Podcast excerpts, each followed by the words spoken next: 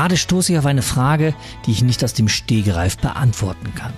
Mein Kunde hat einen neuen Beruf. Muss ich das dem Versicherer melden?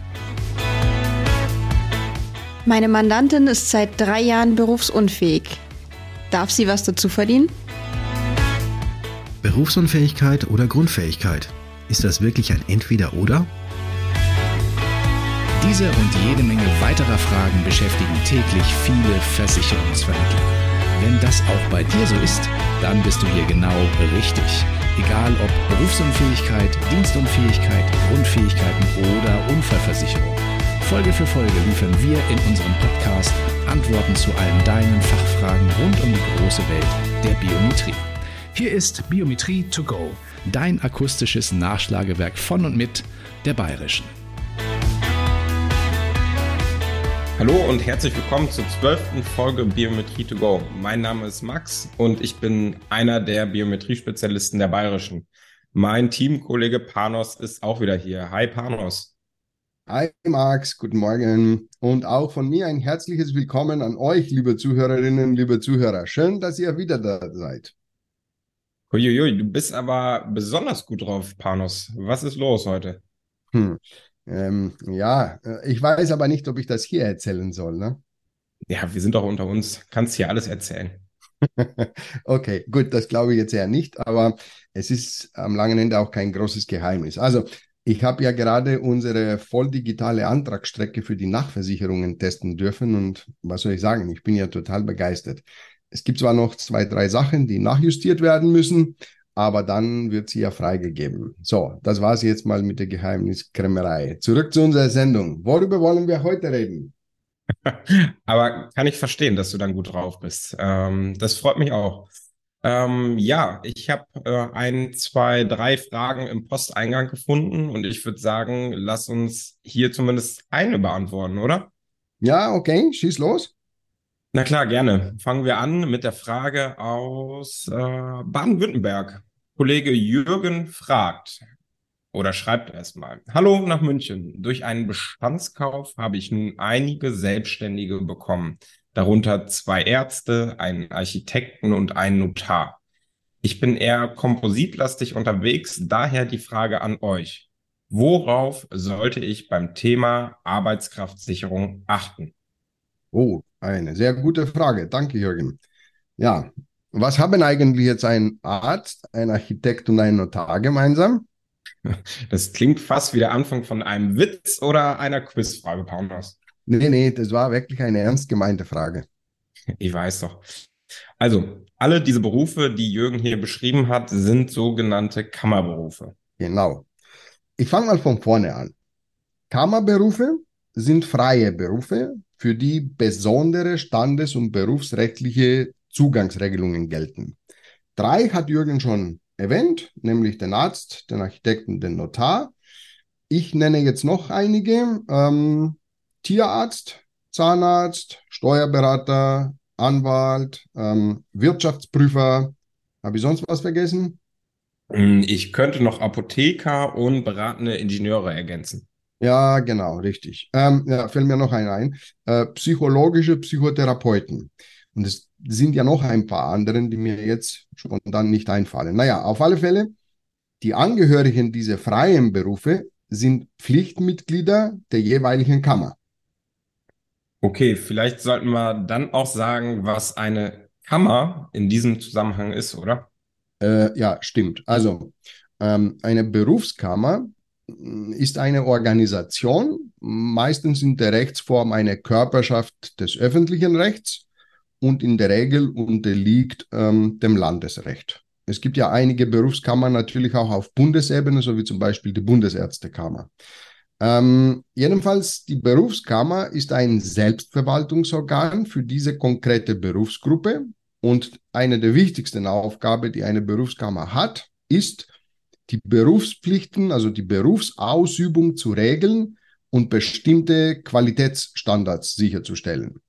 Und die Mitgliedschaft ist, wie gesagt, verpflichtend für die Mitglieder. Und für die Angehörigen der Kammerberufe gibt es besondere Versorgungseinrichtungen. Ganz genau. Die sind die sogenannten berufsständischen Versorgungswerke. Auch hier ist die Mitgliedschaft verpflichtend. Okay. Welche, Leist welche Leistungen werden dann hier erbracht? Ähm, diese Versorgungswerke, die leisten grundsätzlich das, was in ihrer Satzung festgeschrieben ist.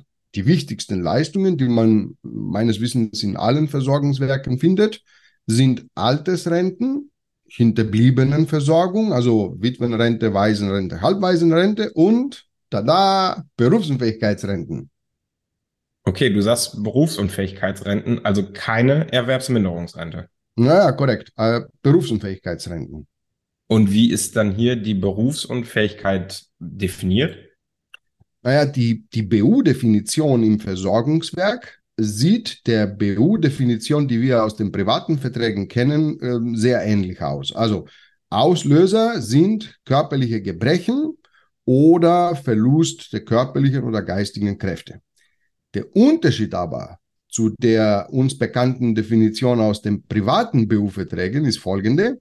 Das Mitglied muss gesundheitsbedingt dauerhaft zur Ausübung der Berufsaufgaben äh, unfähig sein und die Tätigkeit eingestellt haben.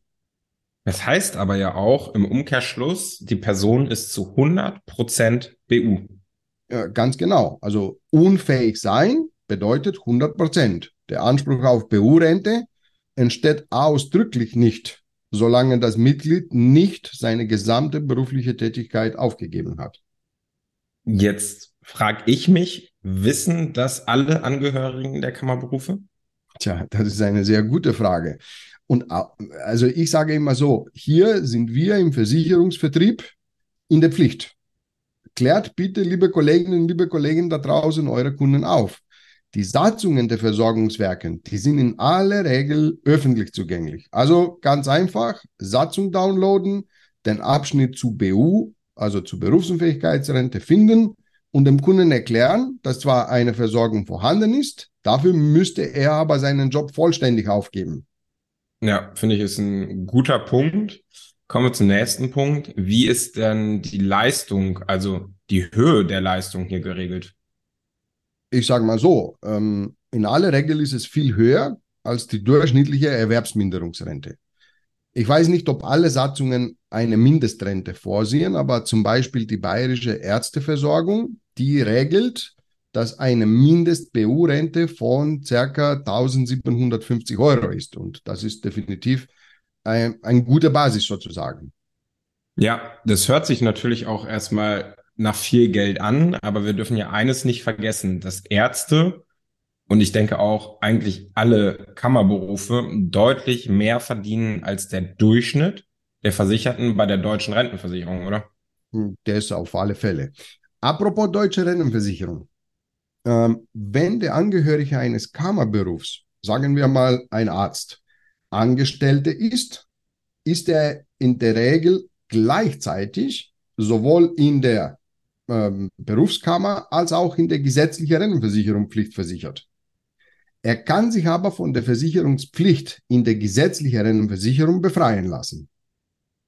Okay, also eine private BU-Absicherung ist definitiv auch für Kammerberufe zu empfehlen. Mhm. Die Leistung greift früher an und der Beruf muss nicht ganz aufgegeben werden. Wie ist es eigentlich hier dann im Leistungsfall? Wird da die private BU-Rente gekürzt, wenn das Versorgungswerk auch eine Rente bezahlt? Oder kürzt das Versorgungswerk die Rente, wenn eine private BU leistet? Nee, weder noch. Also erstens, wie du schon gesagt hast, das Versorgungswerk würde in den meisten Fällen viel später leisten. Die private BU-Rente leistet schon ab 50 Prozent. Von daher ähm, gibt es zumindest in den meisten Fällen erstmal keine Kollision. Zweitens, auch wenn eine hundertprozentige BU vorliegt, so dass beide Träger zahlen müssen, es gibt keine Anrechnung. Ah, okay. Das klingt doch ganz gut. Ja, genau. Das bringt uns jetzt aber zu einem weiteren Punkt, der für die Beratung da draußen, liebe Kolleginnen und Kollegen, wichtig ist. Und der wäre? Stichwort finanzielle Angemessenheit, aber nicht im Leistungsfall, äh, sondern beim Abschluss des privaten BU-Vertrags. Klärst du uns auf?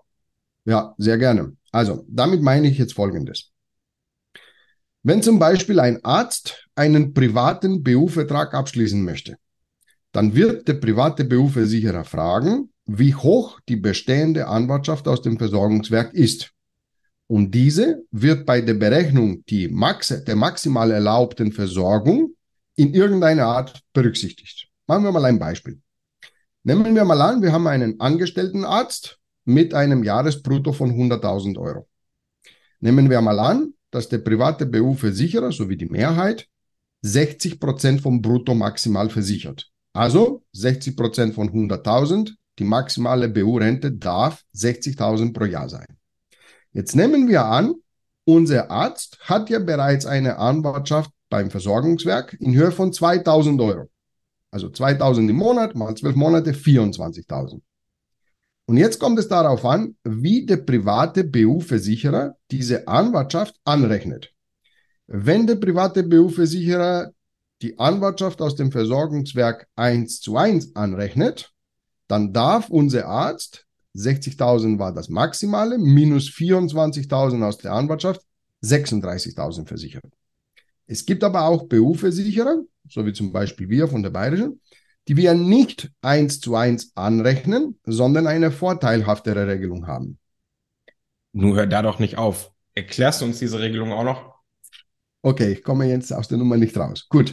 Also, jetzt zurück zu unserem Arzt. Wenn unser Arzt bei uns eine Rente von maximal 50.000 Euro im Jahr versichert, dann rechnen wir von der Bayerische die Anwartschaft aus dem Versorgungswerk gar nicht erst an. Wenn der Arzt eine Rente von mehr als 50.000 Euro im Jahr versichern möchte, dann rechnen wir die Anwartschaft an, aber nur zu 50 Prozent. Also um beim vorherigen Beispiel zu bleiben. Was haben wir gesagt? Jahresbrutto 100.000 hat unser Arzt maximal versicherbar 60.000. Dann darf er bei uns nicht 36.000 versichern, sondern 48.000 versichern, weil wir ja eben die Anwartschaft nur zur Hälfte anrechnen. Und das ist in meinen Augen ein richtiger Vorteil. Erzähl uns warum. Äh, weil, wie gesagt, die BU-Rente in den meisten Fällen zahlt ja viel früher als das Versorgungswerk. So, also ab 50 Prozent. Und in unserem Beispiel würden dem Arzt glatt 1000 Euro monatlich fällen von der Rente. Also wenn das kein Vorteil ist, dann weiß ich auch nicht weiter. Ja, doch bin ich bei dir. Das ist auf jeden Fall ein Vorteil. Na gut, dann sind wir uns einig. Na klar, immer doch. Äh, gibt es sonst noch etwas, äh, auf das man bei den Kammerberufen im Allgemeinen aufpassen sollte? Ähm, ja, ähm, die Regelungen zur konkreten Verweisbarkeit insbesondere die Definition der zumutbaren Einkommenseinbußen bei Eintritt der Berufsunfähigkeit und der sozialen Wertschätzung. Die müssen wirklich sehr gut sein. Für angestellte Kammerberufler, die mit dem Gedanken der Selbstständigkeit spielen, bitte auch noch die Umorganisationsklausel prüfen. Jetzt werde ich nicht anfangen, alles nochmal zu erklären. Gerne mal die Folgen zwei, drei und vier von unserem Podcast hören. Dort erklären wir diese Punkte wirklich sehr ausführlich. Ähm, und noch was. Bitte auch noch prüfen, wie umfangreich die Erhöhungsmöglichkeiten, also die Nachversicherungsmöglichkeiten der BU-Rente geregelt sind und ob der Versicherer nur auf Gesundheitsprüfung oder auf die gesamte Risikoprüfung verzichtet. Das wäre ja auch wichtig. Sonst ähm, fällt mir kein weiterer Punkt ein. Nee, mir jetzt eigentlich auch nicht. Damit würde ich sagen, äh, lieber Jürgen in Baden-Württemberg, wir hoffen, äh, auch deine Frage hier beantwortet zu haben. Ähm, und falls noch eine Frage besteht, ruf gerne Panos oder mich an, denke ich. Äh, das kann ich für uns beide sagen. Wir unterstützen dich gerne. Unsere mhm. Kontaktdaten findest du im Beraterportal.